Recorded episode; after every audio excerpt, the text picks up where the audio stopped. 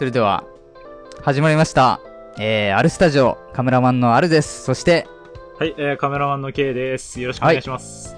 お願いします。えーと、このラジオは撮影スタジオを舞台にカメラマンの先輩アルさんと、えー僕はそのアシスタントという体で楽しくをテーマにしたラジオをお送りしていきます。今日は、えー、デイ16、16回目になります。お願いします。はい、お願いします。いや、アルさん、あの、聞いてもらっていいですか、あの、お、なんでしょこれを聞いたら、ううん。いや、ポッドキャスターだなって、多分アルさん、ほ言う一言、う。おう。なんでしょう。あの、夢で、ポッドキャストしてる夢見ました。ついに。つい捨てるに、夢みたいな。あついに、あの、ポッドキャストを収録してる夢を見るっていう。うん。なんか変わってた？これまでと。いや、別にそんなにないんですけど、ただ、あの、うんしてる、収録してる夢をなんか見たことで、うわ、なんかポッドキャスターだなってちょっと自分で、あ思ったっていうもう生活の一部だね。一部、そうっすね。うんいい意味で、あの、一部になってきたんですけど。はいはいはい。まあそんな、今日この頃ですけど、今日もよろしくお願いします。お願いします。アルスタ。シューティングトーク Shooting talk. うん。ついに、あの、収録している今日の時点で、あの、はい。デイ15が上がりましたよ。あの、上がったね。はい。あの、気合入った。はい、くれないの15と15.1と。はい。上がったんですけど、あの、一応あの、うん再生回数見れるんですよね。あの、うんやってる側は。うん。うん。まああの、今のところ結構順調に、あの、ちゃんと聞いてくれてくださってるので、ありがたいですね。あの、ちょっと安心してます、今僕。あ、聞いてくれてると思って。まあね、タイトル自体結構引きあるものだしね。そう、マイナーっつってもね、はい。作品自体が有名だから。あ、そうです。ね。なんで、うん。いやー、ちょっと安心したなって思いつつ、あの、うん。デイ15.1の、あの、うんタイトル、アルさん見ました？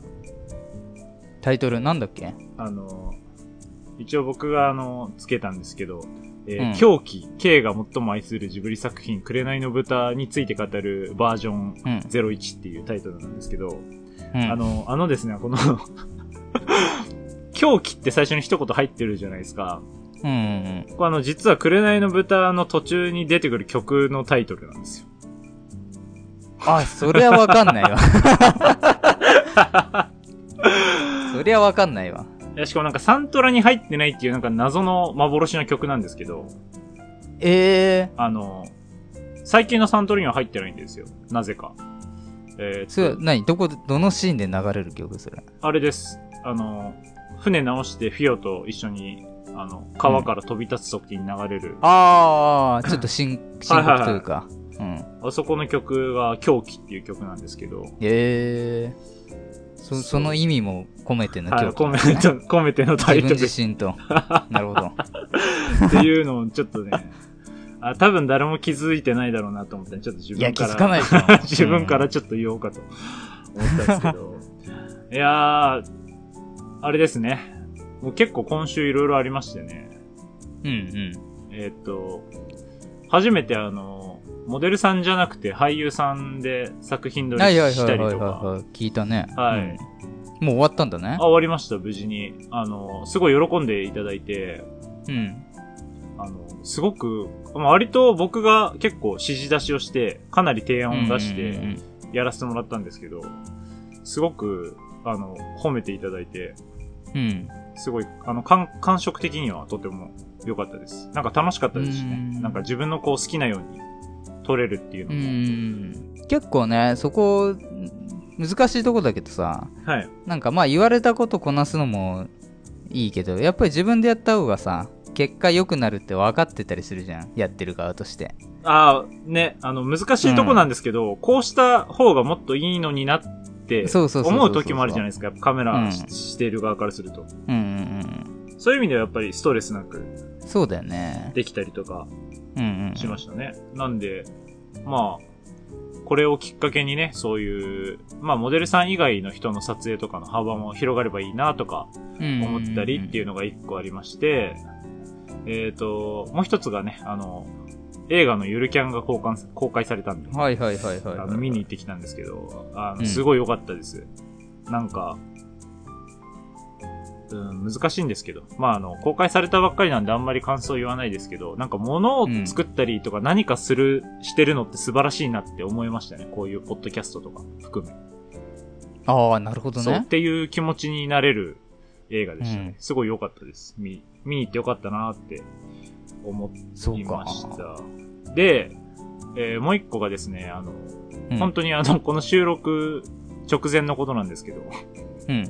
あのね、今日ちょっとアルさんにあの収録時間をずらしていただいて、はいはいはいはいはいはちょっとね、い。あ、えーちょうど今日あった出来事ね。はい。あの、千と千尋の神隠しの舞台がありまして、ああ、あるね。それの千秋はい楽が今日だったんですけど、うん。あの、ライブビューイングで見れるんですよ。見れたんですよ。うんなんで今日ちょっと12時からだったんで、それを見てました。うん。あ、そういう理由だったのね。はい。ちょっと、あの、その時間じゃないと見れないやつで見たのうんで、どうしてうんうんもその時間じゃなきゃ見れなかったんですけど、あの、たまたまちょっとそれを見れるのを、あの、いただいて、うん。急に。急遽いただいて。あなるほどねはい、あの、僕は自分で買ったわけじゃないんですけど、急遽いただいて、ええー。ありがたいことに。ねはい。なんでこれはちょっと、せっかくだから、見ようと思って、うんちょっとアルさんにはね、あの、申し訳なかったんですけど、いや、全然。いや、すごい良かったですよ。いや、良さそうだよね。はい。なかなか。なんか、コロナで、うん。あの、何公演か中止とかあったらしいんですね。あの、すいません。うんあんま詳しくわかんないんですけど。なんか話題になってたよね。はいはいはい。で、橋本環奈さんと、えーうん上白石萌音さんかな？二人ダブル主演キャストなんですね。その、うん、うん、うん。うん千と千尋って、あの、交交代交代というか、その日によって違う、違うダブルキャストで、はい。はいはいはい。で、なんか以前に、その、橋本環奈さんがコロナになっちゃって、代わりに上白石さんが出、出た回とかがあったらしくて、で、今回の千秋楽はその上白石さんが出る予定だったけど、コロナで出れなくて、うん橋本環奈さんが出るっていう回だったんですよ。あの、へー千秋楽で、もう最後の最後で。だからすごい、ね、あの、上白石さんも出たかったはずじゃないですか。うんまあそりゃそうだよね最後最後で。で、しかもあの、他に、あの、裏方で出てる人とかもなんか、二人か三人ぐらい、今日出れなくて、うんコロナで。うんうんで、その最後に、その舞台挨拶みたいなのも見れたんですけど、えっ、と、その出れなかった人の分まで頑張りましたみたいな、すごいみんななんかちょっと泣きながらね、あの、うん話してたんですけど、えっ、と、その最後の方で、あの、上白石さんが多分、えー隔離されてるとこからこう、収録でその感想というか、うんうんうんちょっと今日は出れなかったんですけど、みたいな話をされて、すごい、あの、みんな感動して泣いてるシーンがすごい印象的で、なんか、もちろんコロナってちょっと残念じゃないですか、出れないのは。うんうんうん。でもそれをきっかけでこうみんながこう、より一致団結して、こう舞台を作り上げた感がすごい良かったです。ああ、確かにね。まあでも結構舞台ってやっぱり難しいとこだよね。はいその準備に対してリスクが大きいかはいはいら、はい。そうです、なかなか今はね。なんで、そういうとこも、うん。なんかすごかったですね。本当足りない人の分を他の人がこう補ってみんなうでん作ったっていう感じがすごい伝わってきて、とてもいい舞台でしたね。まあいろんな意味で特殊な舞台だったかそうそうもしれないね。ですね。はい。うんっていうのが良かったですね。もう、あの、最近ジブリの話しかしてないですけど。うん。うん。そうね。はい。そう、っていう一週間でした、僕は。うん結構いろいろあったね。はい。あともう一個あったんですけど、これはちょっと、後のコーナーで話そうと思ってるので、お後のコーナーね。はい。ちょっとその、ええその時楽しみにはいはいしてもらえれば。じゃあちょっと後編の方で、はい。そちら聞きたいと思いますが。はい。どうですか、アルさん？はい。あ、僕の方？はい。あーまあいろいろあったよ。ありました？いろいろあったからちょっと、タイトルだけ上げてこうか。じゃあ。おーはいはいはい。じゃあまずね、自転車トークその2。あ続きがあるんですね、うんあれ。前回の。はい。続きがありましてね。あとね、まあ、そうね、ジブリ展っていうのをちょっと見に行ってきたね。あやっぱ行ったんすね。なんか、ツイッターね、見ましたけど。で、あとね、そうね、餃子パーティーがあったね。おー、ええ楽しそうん。餃子パーティーっていうのを呼ばれて、餃子包んでってやったよ。う。はい。そう。えーあとはなんだ。な、まあ、選挙行ったりね。あー、はいはいはいはい。ね。っていうのがあったけど、まあちょっと全部話すとね、時間があれだから、やっぱり選挙の話しようかな。あ、選挙なんですね。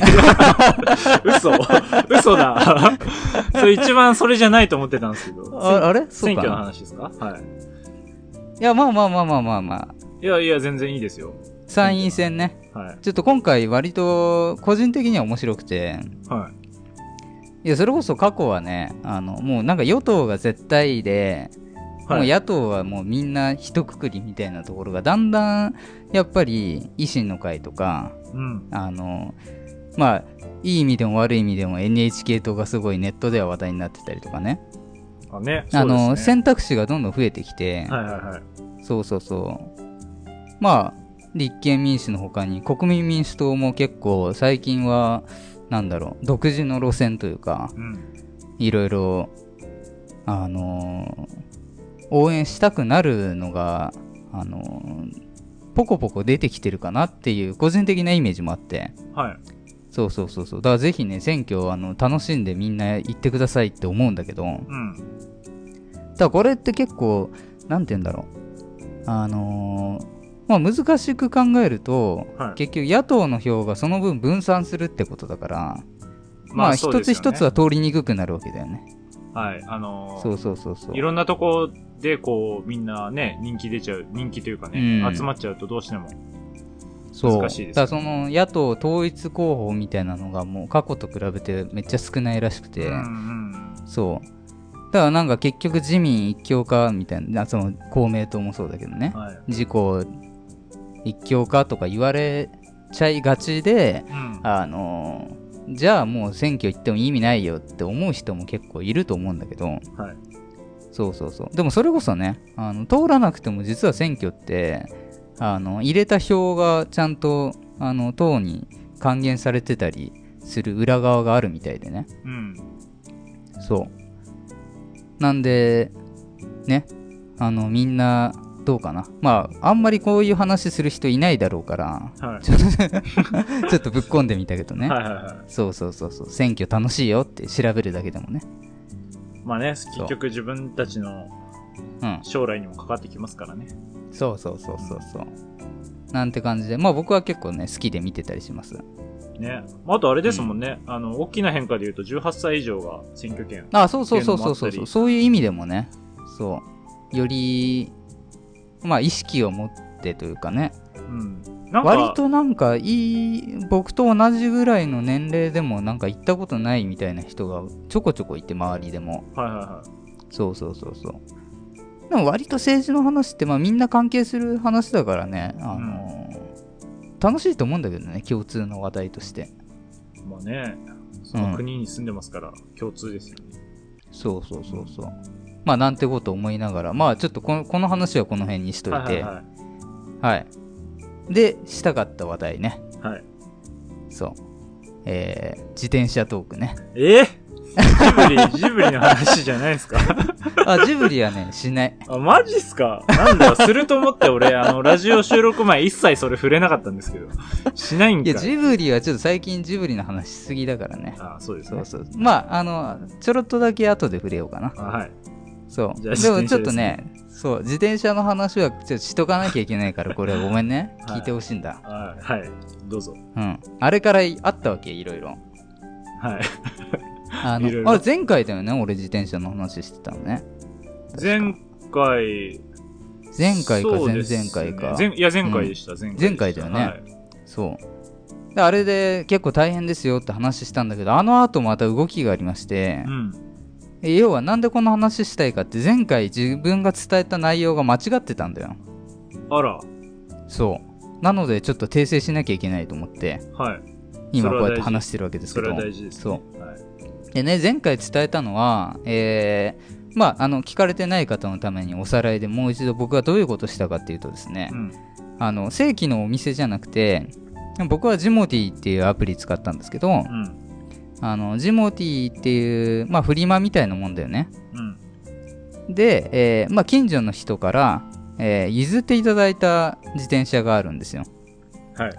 そうでそれが一応、えーその方はちゃんとあの譲渡証明書っていう書類とうん。あの防犯登録の控えっていうのを用意してくれてて、うんえーそれをセットでつけてくれてたんで僕は安心したんだけどはい。あの防犯登録っていうのを抹消されてないので、えー二重で防犯登録できませんってお店の方に言われちゃって、うん。えー困ってますって話を前回したんですよ。そうでしたね。そう。はい。うん。覚えてますよ。でうんそう。その譲ってくれた方がね、あの調べると、えー名古屋の方でね、防犯登録されてたみたいで、はい。えーまあ今僕、あの東京の方を拠点にしてますので、うん。えーなかなか名古屋ってなるとさ大変だよね、みたいな。まあそんな話だったわけですよ。はい。そう。で、えーここでですね、前回は、えー防犯登録協会っていうとこがありまして、はい。えーそこに連絡しなきゃいけないってとこで終わってたんですよ。ね、したらなんとかなるかも、みたいな感じで終わりましたもんね。で、防犯登録協会平日しかやってないから、ちょっと、これから電話しますみたいな感じだったんですけど、そこでですよ、ちゃんと連絡したんですね。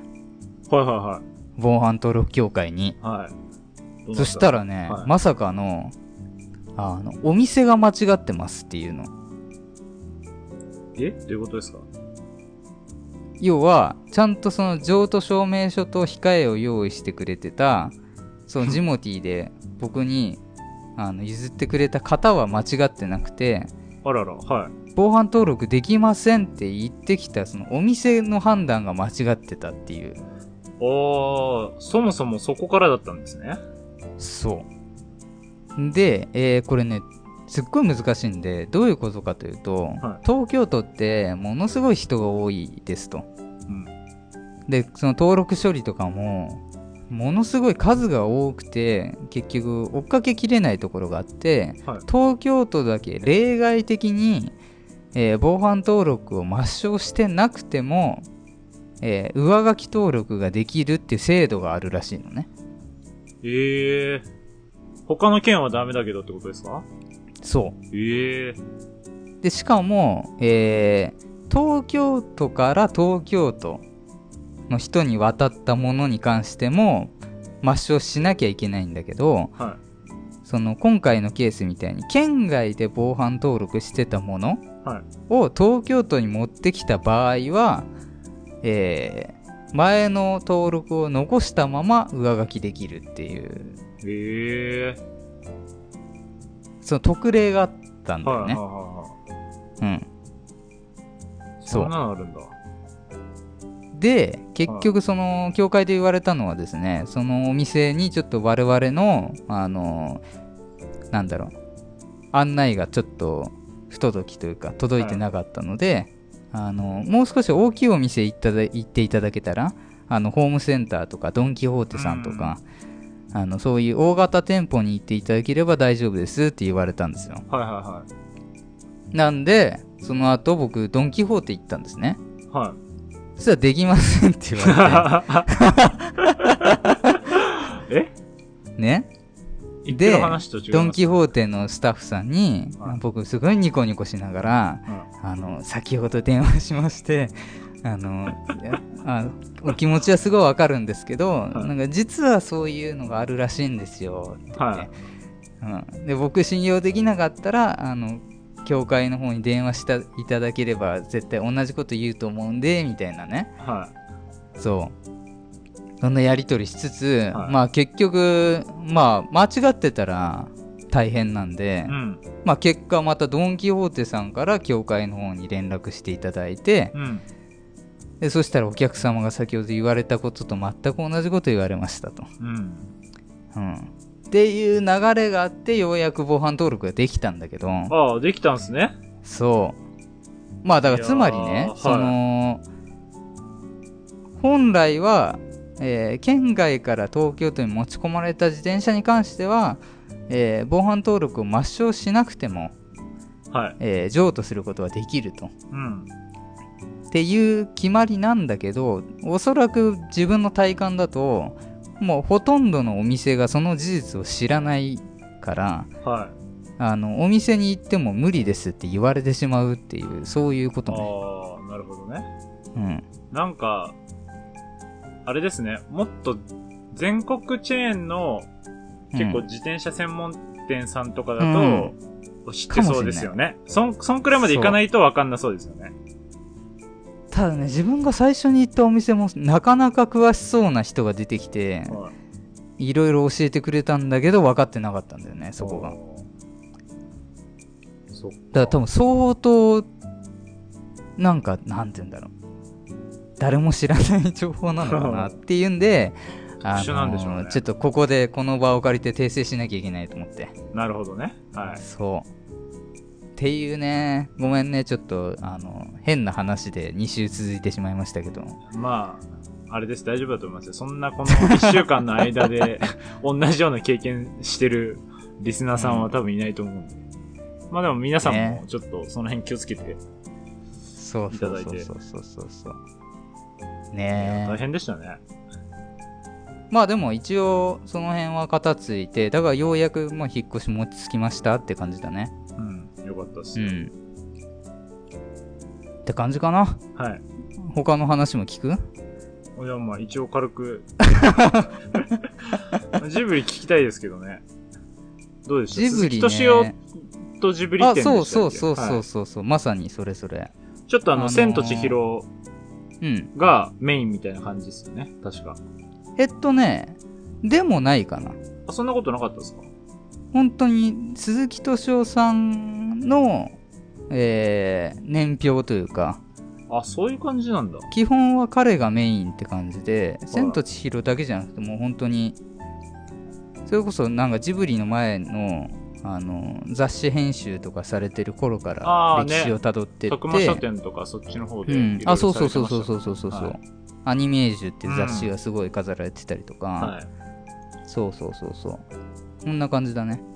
あ、なるほど。うん。あの普通にそんなにジブリ詳しくない人でもジブリ以外のあの作品に影響を受けた作品とかたくさん飾られてて。ああ、なるほど。そうそうそうそうそう。鈴木敏夫さんがあのこれまで見てきてまあすごい数なんだけどね。はいはいはそうそうそうそうそう。いうのが飾られてるんでい。うん。割とあの面白かったよ。えうん。そうで場所もあの天王ザイルっていう駅でー、あ、ね、ちょっと、あのーよくそういうのやるとこですよね。展、展覧そう会みたいな、ね。そうそうそうまあ僕があのコラボの時にねちょっと上げた街でもあるんだけど撮影がしやすい街って言って、結構アートの街とか言われててあのすごい立地的にもねあのその周辺もおしゃれだしね、駅自体も綺麗ですしね。そうそうそうそうそうそうそう行くだけで結構楽しんでねうん。まあおすすめですようん。うん。まあちょっとね、毎週毎週ジブリトークになっちゃうと あれなんで。そうですね。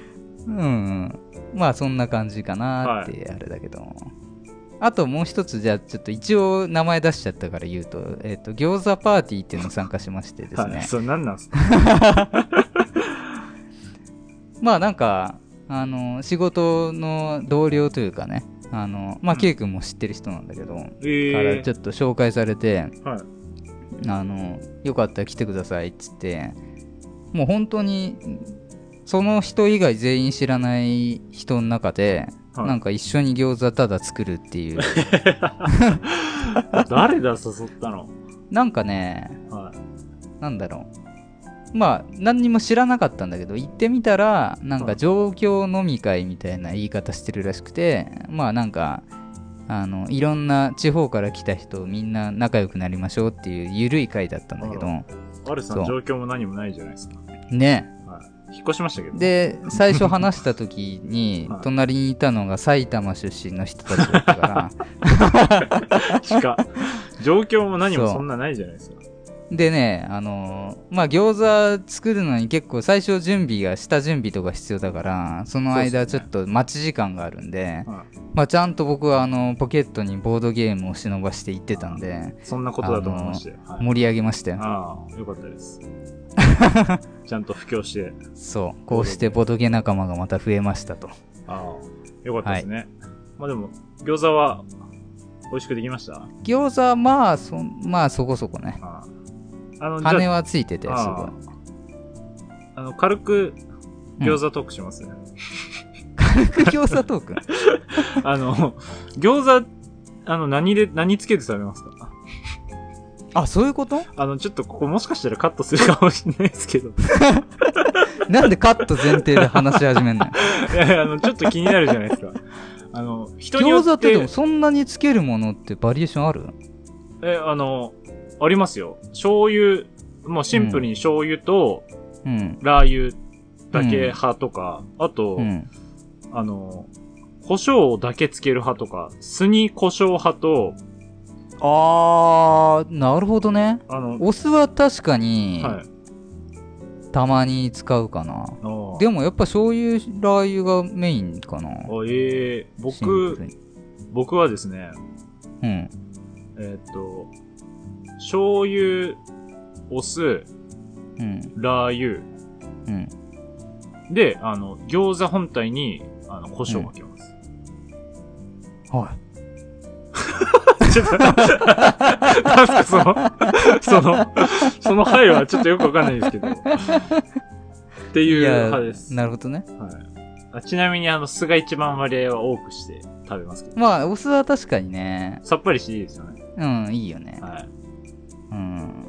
まあ、餃子の中もなんかエビ入れたりね、ああ、いいな。美味しそうですね。海鮮海鮮系の餃子。なんかいろいろやってたよ。ええいいな。うんまあよかったただなんかみんな酔っ払ってたから、なんかぐちゃぐちゃのやつとかあって、はい。そうそうそう。あ、そっかそっか。まあそんな感じ。はい。よかったです。ちょっともうカットするかもしれないですけど。はい。はい。バッサリいっちゃってください。はい。ありがとうございました。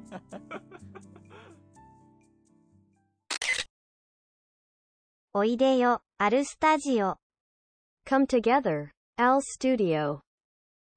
はい、えー、教えてあるさんのコーナーです。あるさんお願いします。はい。えー、っとですね、今回ははい。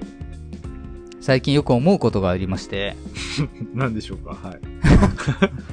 そう。なんかね、良くないなって思うことがあるんで、ほら、何でしょうか？あの知っていただきたい。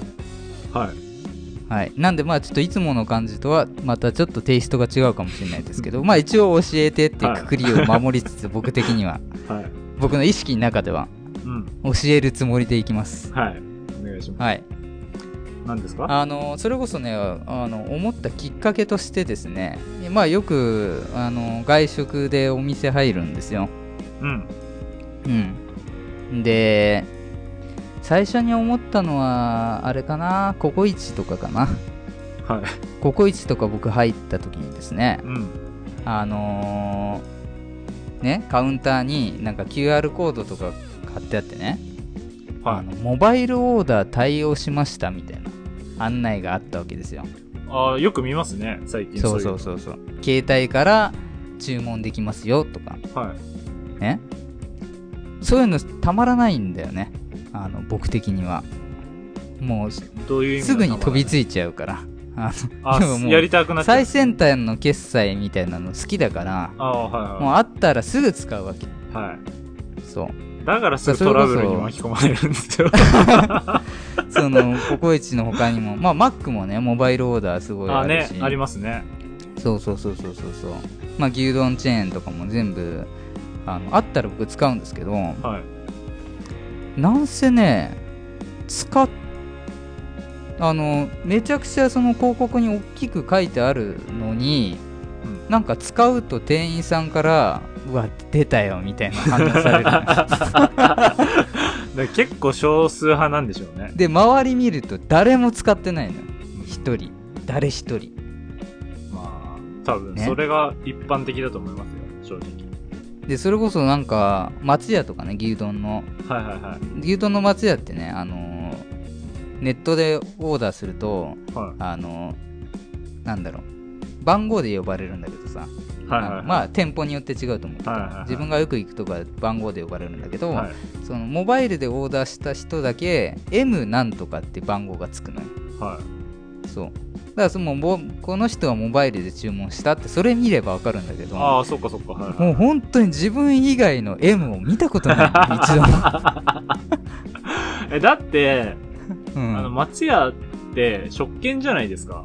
うん、だそんなになんか、めんどくさくなくないですか？食券、でもモバイルでオーダーした方がポイントもついてお得なんだよ。ああの、あれですね。ね。現金使わない人からするとってことですそう、はい。そう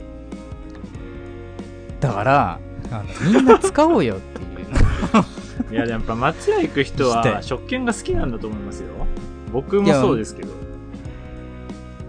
でもねだからその結局ユーザー数が少ないから、まあ、店員さんって皆さん多分アルバイトじゃないですか基本的には、おそうです店店舗にもよるけど、うん。ね。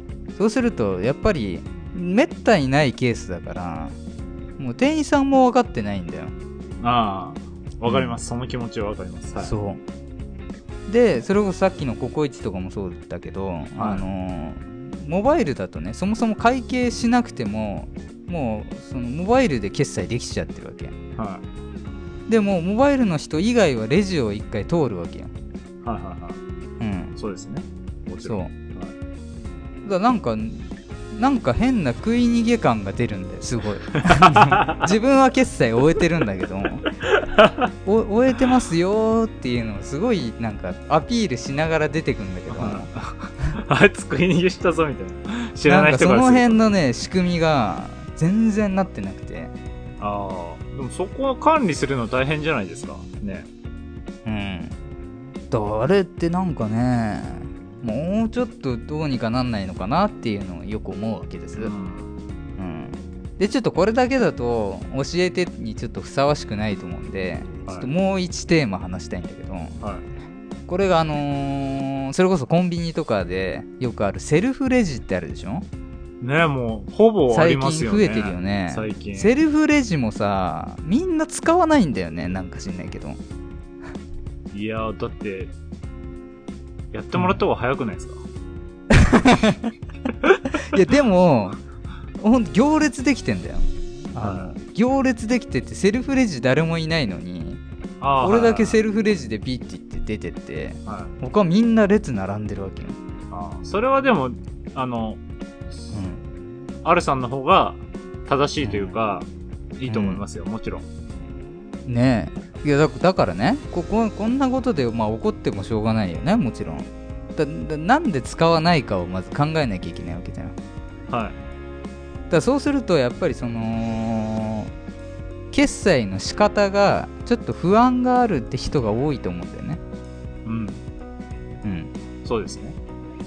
だ一回使っちゃえば別にセルフレジなんか怖くもなんともないんだけど、はいはやっぱ聞くとねみんななんかわかんないって言うんだよ。いはい。それがおそらくそのバーコード決済とタッチ決済とクレジット決済とかあるその違いが、おそらく分かりづらいからなのかなと思って、うん。そうだそこをちょっとだけこの教えての時間を使って軽く触れたいなっていう感じです、はい。うんお、願いします。でねあのー特に分かりにくいのがあの ApplePay ってあるでしょ？はい。俺、アップルだけど使ったことないです。そう。Apple Pay っていうのが、あの、多分根本の原因というか、あれが多分めちゃくちゃ悪い、悪さしてるんだよね。はい。そうそうそうそう。で、Apple Pay っていう名前なんだけど、要は他にある楽天 Pay とか、う。はい。うん、PayPay ペイペイ。はそう、LINEPay とか、その Pay シリーズ、いわゆる、他の Pay シリーズとはもう全く別物だってことが結構分かってない人が実は多いっていうね。い。ああ、使い方が違うってことですか？そう、うんそもそも Apple Pay っていうのは、あれ、あの、決済をただまとめるサービスだけであって、Apple Pay っていう支払い方法はないんだよね。ああ、そうなんですね。そう。全然知らなかったっす、それ。あそうでしょ？結構ね、まあ Google Pay とかもそうなんだけど、それはただその Apple のその端末の中に、えークレジットカードとかを登録することでタッチ決済ができるようになるっていう、えーその機能を含め、まあ、まるっとはい。総称で Apple Pay って呼ぶみたいな感じなのよあ、じゃあ結局使うときは、その中に入ってる LINEPay だったりなんだりを使うってことそうそうそうそうまさにまさになるほど。Apple Pay にクレジットカードとかを登録すると、はい。えーそのカードに、えータッチ決済用の、えーアイコンが出るのねはい。でそれがいわゆるよく多分聞くと思うんだけど iD とか QUICPay って呼ばれるやつはい。がそれなんだけどうん。でそれは、えーとタッチ決済のくくりなんだよね、うんうん。うん、でコンビニに行くとタッチ決済と別に QR 決済っていうのをその選択を迫られるわけだよはい。そうですね。そうそうそこでみんな分かんなくなると思うのはいだ。から僕がやろうとしてんのはこれな果たして何決済なんだろうってみんななるからもうセルフレジ嫌だってなっちゃうと思うんだけどはい。そこが分かってれば簡単なんだよねうん。そうだ名前の通りその QR コードを出して決済するのが QR 決済はい。でそれはもう、えーざっくり、えー楽天ペイ、えー、ペイペイとか、うん。えー D 払いとかも最近増えてきてるかなはいはいはいはい。そうそうそうその QR コードを出して支払うサービスうん。うんそれを基本的には QR 決済って言うんだけどはい。でそれとは別にあのそのまま何にも出さなくても端末をかざすだけでピッて決済できるのがタッチ決済ねはい。でそれは、えー ID とかクイックペイって言われるものがそれに当たるはい。っていう感じなんだよねうん。うんそう結構これ分かりにくいんだよねやっぱりまあそうですね。いろいろ選択肢がありすぎてそう難しいですし、あの最近、あのセブンイレブン行くと、あの、なんていうんですか、もう自分でそのタッチして選ぶの分かります？もう、あの、現金ってもう決まってるんじゃなくて、そのうん店員さんがピッピッてやり終わったら、その現金で払うか、あのカードなのか、あるよねあるよね、はい、うん。あの、スイカとかなのかっていうのが、うん。こ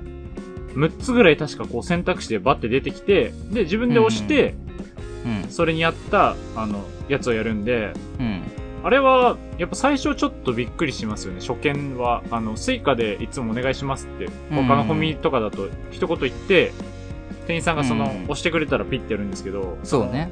最近のセブンイレブンさんとほぼ100%、もう画面がこうタッチになってて、うん。あの、もう普通にピッてやったら店員さんも何も言わないで、こっちで勝手に選択するんで、最初に、うん。え、スイカってこれどこだみたいな感じにはなったりしました。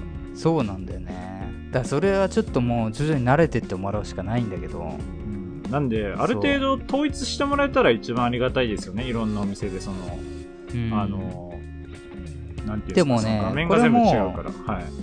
多分そもそもで言うと全部タッチ決済でいいはずなんだよ本来は利便性で言うと、ああ、はいはい、もちろんね。だって QR コード出すのめんどくさいじゃない、はけど結局そのタッチ決済の仕組みをお店が導入するのにい。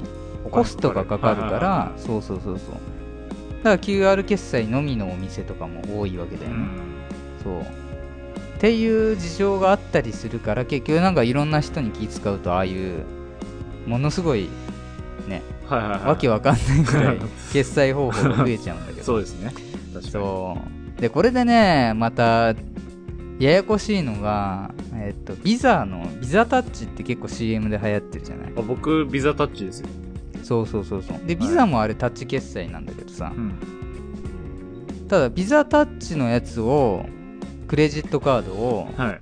あのー、Apple Pay とかに登録するとねなんか ID って出てくんだよはい。で両方同じタッチ決済なんだけどうん。普通にやると ID 決済になっちゃってはい。あのビザタッチだともらえるポイントがもらえないみたいななんかやばいことが起きたりとか。ねじゃあそこは、あの、何ですか？混ぜるの危険みたいなことですか？だからその辺もすごい分かりにくかったりあと最近だとそのメルペイとか LINEPay とかもそうかな。はい。あの QR 決済なんだけど、えー疑似的にクレジットカードみたいなあとどっちかというとデビットカードが近いかなあはいはいはい。デビットカードみたいな、えー仮想カードとして登録できるようになってえー。LINEPay なんだけどタッチ決済っていうのはいができたりするんだよね、えー。そう知らなかっだからもうよりわけわかんなた。いいや、わかんないですね。僕はタッチ。チ決済の場合は LINEPay を ID として使って、はえー ID でって言って LINEPay で支払うとかをよくやるんだけど、い。はうん、ねい。いやー。もう混乱するよねはい。やばいっすね。僕あの、この話の中で、あの、一つだけ僕が、あの、うん感動しているお店の話をしていいですか？おうほうほうなんだろうあの、ユニクロの支払いめっちゃすごくないですか？あわかります？あの商品かを、あうん。はい、あの、カゴっていうか、入れるだけだよね。はい、入れるうん。とその全部、うん。あの、勝手にバーコードとかね、かざさないで入れるだけあるで、あれめちゃく全部、あれにしてほしいです。したらあの、コンビニとかも楽じゃないですか。まあね、そう、あの機能とてもいい、優秀ですよね。ん。どういう仕組みなのか俺には全然わかんないんですけど。まあ確かにあの新鮮というか初めてあれ買った時はええー、と思う記憶に残るよねあれ。はい。ねすごいね。あれが、ね、あの、どのお店でもできれば、コンビニとかも楽じゃないですか。だって、カゴ行くだけでできるなら、うん。すごいいいと思う。っていう、思いました。そうね。あれにしてくれと思いそうだ結構その辺の決済周りはねあのめんどくさいのはわかるんだけどた。はい。あの利用者がやっぱ多くならないと便利にならないから、はい。あのなんなら誰もモバイルオーダーとか使わないとなんかねもう 今年でサービス終了ですとかなりかねないから よく見ますね、そういうの。そう僕のためを思ってみんな使ってください あれさん、あの、あれですか？出、出馬してます？もしかして。僕にあの清き一票。出馬もしかしたらしてるのかな？アルスタ、貫け。今日の言霊。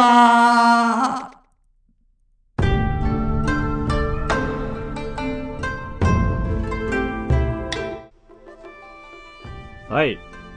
はい。始まりました。はいお願いしますお願いします。はいお願いします前回総集編だ、でしたね。ね15回ということで。はい総集編なんかめっちゃ楽しかったよねね、楽しかったですね。振り返って、こんなこと言ってたんだっていうのを、ね改めてね。また年末あたりになるのかな？次どうなんだろうもっとなんかその辺でやりたいね30回とかでやるんだったら年末までいかないかもしれないですね。まだだってうん4ヶ月もやってないですからね、ラジオ。そうかなんかずっとやってる気がするね、うん、なんで、まあなんて言うとりますけども、はいえーまあ後半戦というかはい後半戦？また 総集編を終えてああ、なるほど。これからね、また。またはいあ新たに、えー言霊を生み出していきたいと思いますはい。はいお願いします。ということでね、えーっと、結構なんかベタなやつをあんまりやってなかったなと思って、ね、言ってましたね。はいそうそうそうそうそう、またベタなとこに戻りたいななんて思って、えー何を紹介しようかなと思ってたんですけど、はい。えー今ね、ちょうどあの、ネットフリックスの方でですね、はい。あの、ストレンジャーシングスっていうドラマが、えーシーズン4かな、やってますね。最新のやつがスタートしてまして、はいそれ楽しく見させていただいてるんですけど、はい。えーその中でね、あのー出てきたんで、ちょうどいいやつが。はあ、これこれと思って。い。うん、軽いな。はい。そうそうそうそうそう。めちゃくちゃメジャーなやつを、あのー拾いましたので。えーはい。紹介したいと思います。お願いします。はい。では早速。この世は誰も観察しようともしないけど、明らかなことに満ちている。はい。はい。えーバイ・シャーロック・ホームズですね。あえーシャーロック・ホームズのセリフが出てくるってことですね、ストレンジャーシングス。そうそうそうそうそう、へーストレンジャーシングスでね、あのーまあ、なんだろう、敵のね、あはの謎を解くためにちょっと館に侵入するシーンがあるんですけど、はいそこで、あのーまあ、キャラクターの一人がですね、あのーどこ探せばいいんだみたいな話をしてるときにシャーロックの名い。言をあつぶやくっていうシーンがあったんですけどあ。まあちょっと推理するとこだからかかってるんですね、きっと。そうそうそうそうそうそうまあ結構やっぱりこういうシャーロックとかの言葉ってまあ元が日本語じゃないんでねいろんな表現のされあ方したりしますけど、そうですよね。そうそうそうそう。まあ意味合い的にあのこういうことというか。はい。うん。あのーいいよね。要は明らかなことがたくさんあるわけだよね。世の中ってね。はいはいはいはうん。でも誰も観察しようとしないっていうさ、い。うん。あのーそれは当たり前すぎてうんっていうこととかもあるのですかねそうそうそうだと思うよねはい。だって間違い探しとかもそうだけどさ、はい。まあ、明らかに見えてるじゃないあ、そうですよあね。の視界の中には入ってるんだけど気づけないっていうかはいはいはうんねえまあ観察しようとしてそれはできるものなのかっていうのは難しいとこだけど、い。うん。やっぱりなんかシャーロックが言うとなんかね、うん刺さるものがあるというかはい。あ観察できてないな俺とか思うよねはい。あなるほどね。うんそうそうそうそうそうそうまあシャーロック・ホームズとかってもうまさにね名言といえばみたいな、うん、ああ、そうですね。とこだったりすると思うんでちょっと一度取り上げたいなと思って、はいはいはい。いいですうん、うんね。うんうんまあそんな感じで、まあ、今回はシャーロック・ホームズでしたけど、はい。えー、言霊いろいろねあのーまあ現実の偉人もそうですし漫画だったり、えーキャラクターだったりはい。もう、えー歌の歌詞であったりはい。もう幅広くですね、えー勝手に言霊という、えー くくりの中にですねぶち込みまして、はいえー皆様に紹介するという、えーコーナーをやっておりますはい。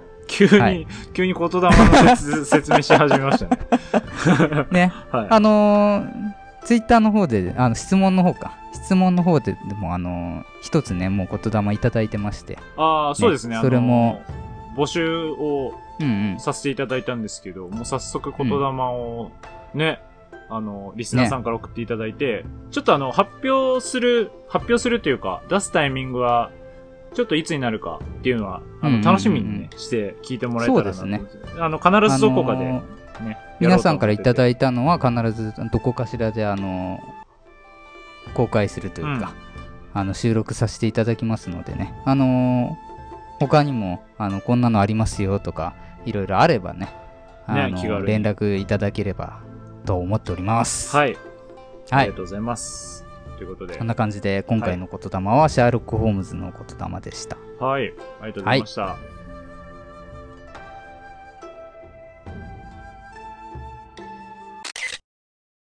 アルスタジオ。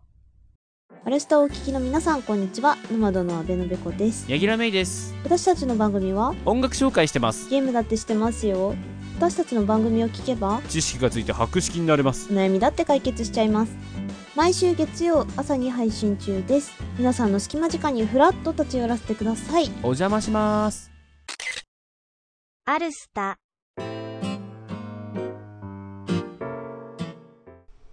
はい、えー、シューティングトークパート2です。お願いします。はいお願いします。はい。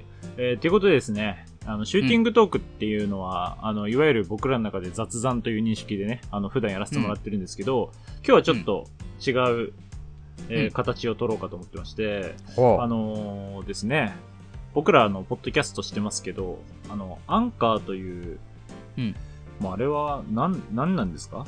なんという。まあなんかラジオプラットフォームってそういうのかなですよね。はい。うんアンカーさんで、あの、毎月、あの、その月に合わせたトークテーマっていうのを発表していてですね、あの、それに合わせてトークをしてみませんかというのがあるんですよ。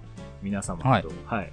それでです実はねはい。うんまあ僕ら一回もそういうのやったことなかったんで、ちょっと、そうだねはい、そういうのに、合わせてやるっていうのもいいかなと思ったんで、今日はあの7月のね、トークテーマがあるんですけど、はい。ちょっとそれからあの、僕ら一人ずつトークテーマ選んで、えー話そうかなというふうに今日は思っています。はい。はいやりましょで、まずあの、トークテーマがですね、えーうん3つありまして、えー1つ目が、えー夏休みの思い出。う。うん。はい。で、2つ目が、えー夏バテ対処法。うん。はい。で、3つ目が、えー初めての〇〇という、この3つがあるんですけど、えー、アルさん、どうですか、ど、どれ、どれいきます？どれ、そうか。一つ選ぶ感じになるね。はい。初めての〇〇っていうのは、これ夏関係ないのかね？あ、関係ないんじゃないですかあの、一応7月だけど、うん。なんか夏夏って来てるからね。はい。ただ、夏まあ絡みのの広めのうんうんをいい選んでるんじゃないんですか？あの、うん。アンカーさんううも。うまあでもね、やっぱり夏らしく夏のテーマでいきたいよね、ここはね。はい。うん。まあ夏休みの思い出じゃない？やっぱり。おー、いいですね。うん。どうですか、ね夏休みの思い出。まあと言いつつね、えー、嘘 つまずくの早くないですか、はい今回これ、あのーいや、事前にね、K 君からそれ、あの、送っていただいてるんで、あの、僕も検索したんですよ、頭の中で。あね、トークテーマだけ、うあの、そうそうそうそう一応共有はしといたんですけど。え夏休みの思い出か、と思って、はい。あのー自分の歴史をたどっていくんだけど、はい。あれ？なんかあったかな？なんでか、悲しい、そうちょっと悲しいな。唯一思いつくのが大学なんだよね。ああ、はい。はそう。だから、高校まで自分夏休みって何やってたっけな？とか、あるんですけど、い。はい。大学の時に初めて、えーらしいことをしたから、それは記憶に残ってて、あいわゆるバーベキューみたいなね。うん。いいじゃないでうん。すか。はそうそうそうそうそうそう。それが一番残ってるかな。秩父の方に行きましたね。い。はい。うん。で、それこそ当時はあの、あの花っていうね、あの日見た花の名前を、なんだっけってアニメがね。えー僕はまだ知らない。僕はまだ知らないね。はい。そうそうそうそう。あれが流行ってて、それの聖地みたいになってたもんだから、ああ。そうそうそうそうそう。それを見てから行ってね。えー、楽しそそうそうそうそうそうそう。で、なまあ一応綺麗な川とかも流れてるんで、なんか、ね、釣りでもしようっつって、う。はい。なんかよくわからないままなんか釣り屋さんに行って、なんか竿だけ買ってみたいな。はい。そんなことしましたね。えー、楽しそう。それはいい思い出ですね。そうだね。だ本当に、夏の思い出っていうと僕は割とそれぐらいで、うん、悲しいな、それはそれで。はい。うん。そうね。夏バテの対処法なんかもう水飲めしか言えない、おじさんじゃないですか。おじさんが言うやつですよ。うん。僕はそんな感じかな。はい。ありがとうございます。えーっと、僕はですね、うん。初めての〇〇についてちょっと話したいです。そこを引っ張ってきたね。はい。うん。あっていうのもですね、あの、ラジオの前半でも、あの、ちょっと後で触れますよっていうふうにあ言ったんですけど。ここに繋がりました。はい、そうでございますね。あの、今週末、もうあの7月入ってるんですけど、今ラジオ収録時点で。まあなんで、あの7月も一応絡まってるというか、で、まあ今日話そうかなと思ったんですけど、えっ、と、初めて、うん。初めてとい、まあ初めてですね、初めて一人で、あの、銭湯に行って、ほえーサウナに入ってきたんですよ。はサウナを、に入りに、目う。的で銭湯に初めて行きました。っていうお話なんですけど、ほう。あのー、日本のあのドラマで、あの、茶道っていう出ドラマた。茶道ね。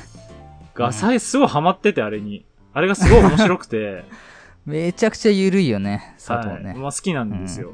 もう3週ぐらい見てるんですけど、シーズン1とシーズン2で、うん。あの、原田泰造さんがね、出てる。うん。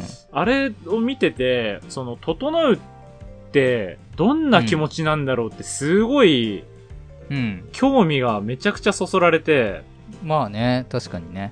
なんか、なんていうんですか、ちょっと言い方あれですけど、うん。こう、見ててその、整う、こう、瞬間のその感覚とかそういう話とかが出てくるんですけど、ちょっと、なんか性的な快楽に近いんじゃないかっていう気がしてて、聞いてる感じが。ああ、はあはあはあはあ。まあ、わかんないでもないね。はい。なんかこう、おじさんたちこんなになんか気持ちいいことを隠してたんだみたいななんかいうセリフとか出てくるんですけど、うなん、か、こう、いろいろ聞いてる話がちょっとそういう感覚に近いのかなとか思って、そういう意味でもちょっと好奇心をくすぐられて、こう、うんなんて言うんですかね、この、その、そういう経験って、こう自分からしに行かないとできないじゃないですか。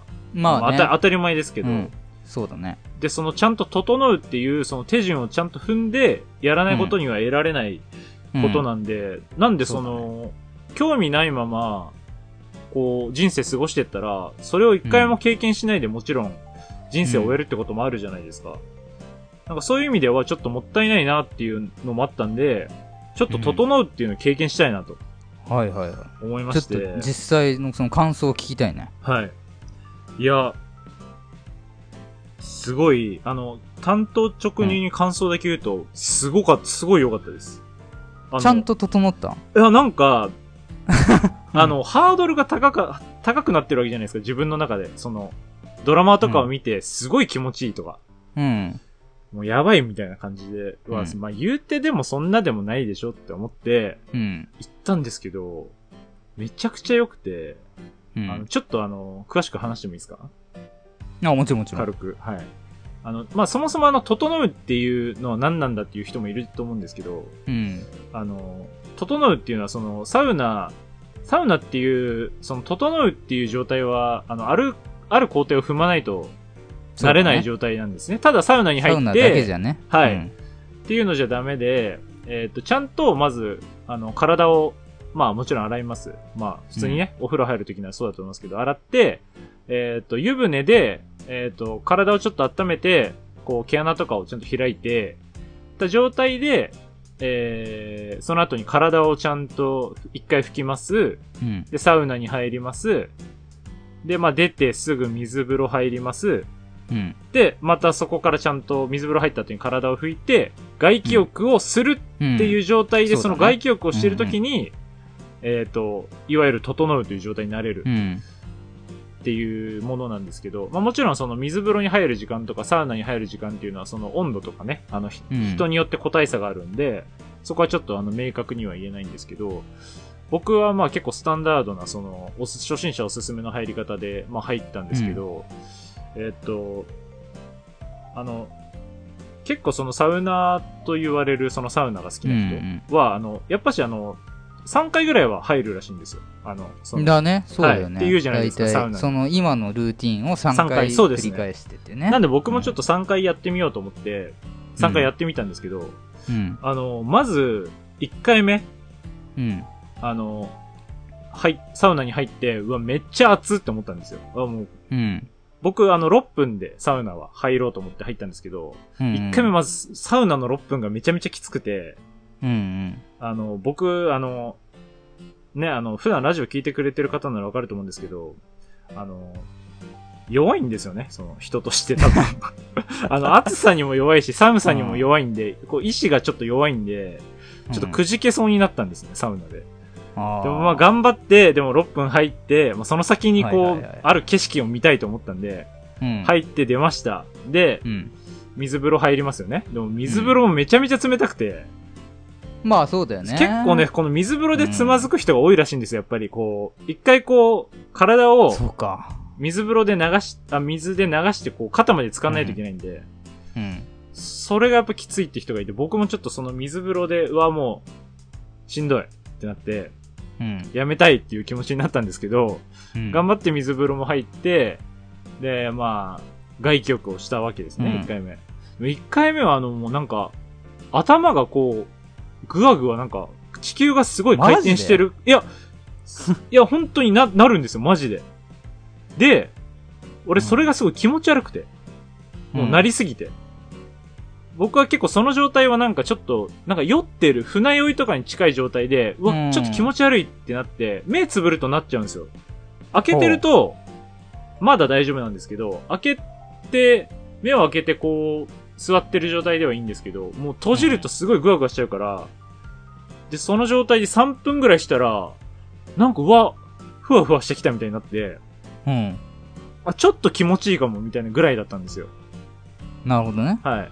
うんで、2回目入りました。2回目サウナ入ります。うん、2回目サウナ入ったら、あれなんかさっきより暑くないな、みたいな。うん。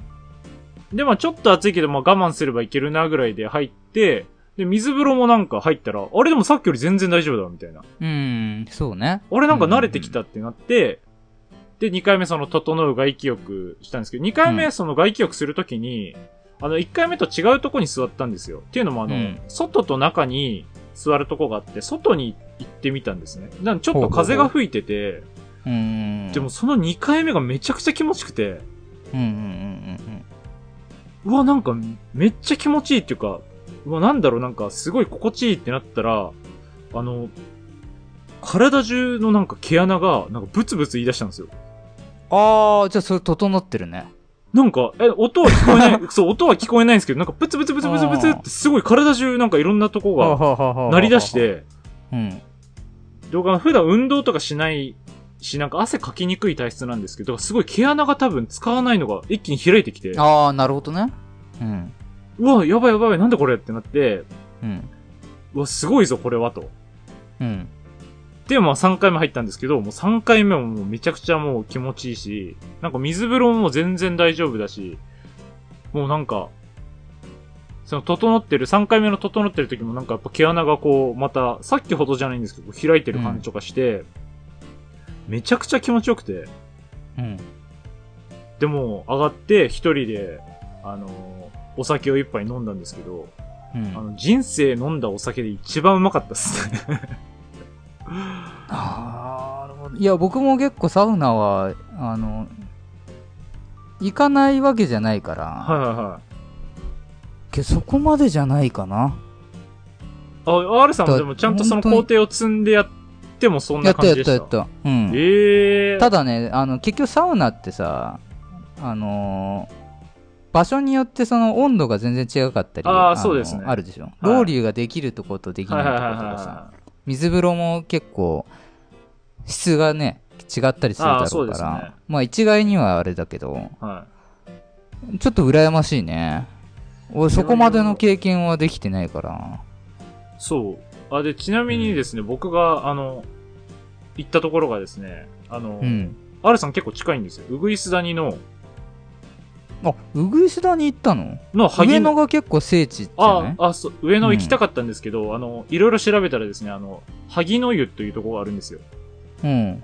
あの、うぐいす谷から徒歩3分ぐらいで行けるんですけど、うんでそこがですね、あの、ちょっとあの、正確にいつかわかんないんですけど、めちゃくちゃ最近リニューアルして、うんすごい綺麗なんですよ。あそうなんだねで、僕あの結構綺麗好きなので、どうしてもその綺麗なとこに行きたくて、うん。調べたらそこが出てきたんで行ったんですけど、あの、すすごいあの気になんなかったです。あの、汚いとか、綺麗、綺麗だったでなんるほ。どね。で、そう、サウナってさ、結構行くとこによって、あの、おじさんともう肌が接するぐらいのとことかがあるからね。そうですね。で、サウナの。サウナ室もすごい広くて、テレビとかもあって、暑さも100度ぐらいで、水風呂。呂もすごい広くて、結構多分サウナ中心にできてるのかなっていうぐらい、ちゃんとでもお風呂もいろいろ大きくできてて、うん。えー、でですね、すごい良くて、あの、ただサウナがあの別料金でかかるんですけど、あの、なるほどね。でもあれなんですよ、あれ、聞いてください。合わせて、うんお風呂とそのサウナ代金合わせて750円なんですよ。あ、安っ。やばくないですか？で、めちゃくちゃ綺麗なんですよサウナなしだともっと安いのね。サウナナなしだと500円ぐらいでした。500円しなかったかな？えで、もうそこがですね、とても本当に良かったです。おすすめです。あの、近い人もしいたら。えー、ちょっと気になるね。はい、すごく良かったなっていうのがあったんですけど、ただあの、ね、いい、いいことばっかり言ってもちょっとあれなんで、軽く僕が思ったマイナスポイントを言うと、うん。あの、初見さんは結構、うん。あの、頭使って疲れるかもしれないです。僕がそうだったんですけど、あの結構お風呂ってマナーあるじゃないですか。あるね。あの、うんその、例えばですけど、あのサウナ出て水風呂入るときは、ちゃんと体をね、流してから、汗を流してから入んなきゃいけないんですけど、結構そういうのって、あの、わかんないで入っちゃう人とかもいる、うんいたりとか、いるいるいる。わあと。、座るとことかもちゃんと、うん。あの、外気浴するときにす、あの、椅子に座れるんですけど、座った後にちゃんと、あの、水をかけて、あの、うん綺麗にして、あの、立ち去るっていうのが一応マナーなんですけど、やっぱそういうのとかも、普段からやるわけじゃないから、こう、今ってどう、ねどうしなきゃいけないんだっけって、こううん一瞬頭が止まるうん。んですよ。そこがちょっと、えっ、と、疲れ、疲れるというか難しいかなって思ったのと、あと場所を把握するのが大変というか、その、水飲めるとこどこなんだろうとか、休めるとこどこなんだろうとか、うん。こう、どこにどう配置されてるのかっていうのを結構、あの、ちゃんと把握しないと、その、水風呂出てからその、整えるまでの時間って結構短いらしいんで、あの、その、うんあ結構、時間が貴重らしいんですよね。その水風呂出て、どれだけ早くこう、椅子に座って整えるかが大事らしいので、そういう意味では結構、お風呂に入る前にちょっとぐるっと周りを歩いて、場所を把握するっていうのも結構大事なのかなっていううんふうに思った。っていうのもありましたね。うん、でもなんか、まあでも初めての〇〇にしてはぴったりだよね。あ、そうですね。なんで、うんそういう意味では結構、まあちょっと下調べというか、マナーとかをちゃんとうんね、あの、調べとくっていうのは大事だと思うんですけど、あの、とても、とても僕は良かったし、あの、今後もちょっと通いたいなとうん思ってます。ね。サウナね、本当に好きな人多いからね、最近。はい。より。いや、そう、そうなんですよ。で、あと、ちょっとだけその、サウナの、あの、いいところっていうのを、うん調べてきたんですけど、あの、心臓、あの、心筋梗塞のリスクがすごい下がるらしくて、まず、うん。サウナに、あの、定期的に行く人は。50%ぐらい下がるよっていうのと、あと認知症のリスクも下がりますと。あの、うんっていうのも、あの、認知症っていうのは、あの、睡眠の質が低いことによってなんかなりら、なりやすいらしいんですけど、サウナに入ると、睡眠の質っていうのがすごい上がるらしくて、うん。そういう意味でも、まあ、必然的にその認知症になるリスクっていうのも、すごい下がりますよっていうのと、あと一番これは僕あの、いいなと思ったのが、あの、うつ病になりにくいらしいです。サウナに行く人は。あー、そうね。はい。なんか、僕も入ってて思ったんですけど、サウナとか、あの、あそこにいる時ってなんか、その日常のこと全く考えないんですよね。なんか、暑さとかそういう、冷たいとかうん暑いとか気持ちいいとかあると思うんですけど、あそこにいる時にそのなんか嫌なこととか、まあ、そういうのとか一切こう考えなかったんで、すごい良かったですね。出た時もすごいなんか達成感とか気持ちいいなーっていうか爽快感とかがあって、そういう意味でもなんか、まあなんかもうシンプルにデジタルデトックスでもあるじゃん。ああ、そうですよね。触れないし、持ち込めないしね。はいはいはいはいそうそうそうそうそう。そう時間を忘る。れるっていうのもあるし。はうん、それだけでもでかいよね。い。いや、めちゃくちゃ良かったですね。なんで本当にちょっとそういうストレス的なものとかを抱えてる人とかにもおすすめですし、あとめちゃくちゃ肌がスベスベになりました、僕。元からじゃないの、それ。いや、もうあの、それ、元からそんなにあの、悪くはなかったんですけど、すそんっげえなにスベスベになりましもうそんなツルツルになんなくても。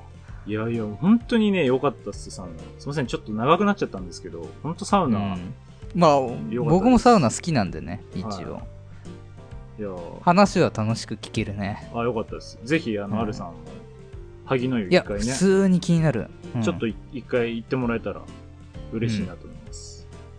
っていう感じでございましたけど、あの、初めて、あの、アンカーさんのね、初めうてん。トークテーマについて、初めてのトークテーマだったか。あそうですね、そこもうんあれでしたね。今、スペシシャル回だと思ってた。サウナスペシャル。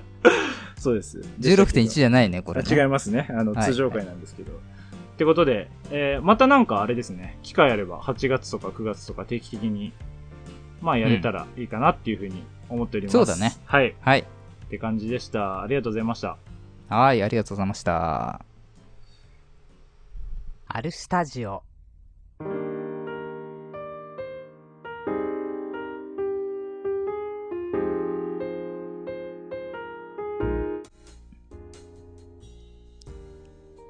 はい。さあ、エンディングの時間です。えー、ここからは K 君不在の中、えー、ちょっとある一人で少しだけお話をさせていただきたいと思います。はい。えー、まあ、15回目を終えてですね、16回目と突入しまして、えー、どうですかね？個人的には、えー、初回よりだいぶ、えー、まあ、慣れっていうところ、いい意味でも悪い意味でもね、が出てきたのかななんては思ってますけど、えー、雑談の方も割と、えー、無理せず、まあ僕の自然体が出せてるのかななんていうふうに思ってたりもしますけども。ね。えー、今回ね、え、教えてっていうコーナーで、またちょっと少し僕の怒りを、え、ね、ラジオの方で発表させていただきましたけど、ね。ああいうの好きなんですよ、すごい。ね。なんで、えー、まあエンディングですけど、ちょっとあの続きをいきたいと思います。少しだけね。あのー、マイナポイントっていうのがあるでしょ。マイナポイント第2弾が始まったんですよ。これ。皆さんご存知ですかね？あのー、まあ、第1弾の時に5000円ポイント配られてたんですけど、えー、今回追加で1万5000ポイント、えー、もらえるっていうのが、もうスタートしてます。これね、こんなお得なことないですけど、えー、なんでしょうね。なんか僕が勝手に一人で盛り上がってる感あるんですよ。周りの人なんかね。へーみたいな。え、そんな感じ？とか思うんですよ。僕やっぱポイント好きからするとですね、もうハーハー言いながら飛びつくようなもんだったりするんですけど、えー、なんかね、あの、共感できる仲間が欲しいなぁ なんて思ったりしますね。やっぱいいんですよ。ああいう、あの、なんかスマート決済とか言うじゃないですか。ね。キャッシュレスだと。スマートな感じするんですよ。うん。なんかお店、ここ行く間に、なんか信号待ちの時にもうなんか決済画面開いてて、もう席着くと同時に注文して、あの、机まで持ってきてくれて、なんか会計もう済ましてますって感じで出てく感じね。うん。一度やってみてください。はい。新しい世界が開けるんじゃないでしょうか、なんて僕は思ってます。えー、全然、あの まあ興味ない人は無視していただければと思います。まあ今回はそんな感じで、えー、ちょっと僕の雑談に付き合っていただきありがとうございました。また次回以降も頑張ります。それではさよなら。バイバーイ。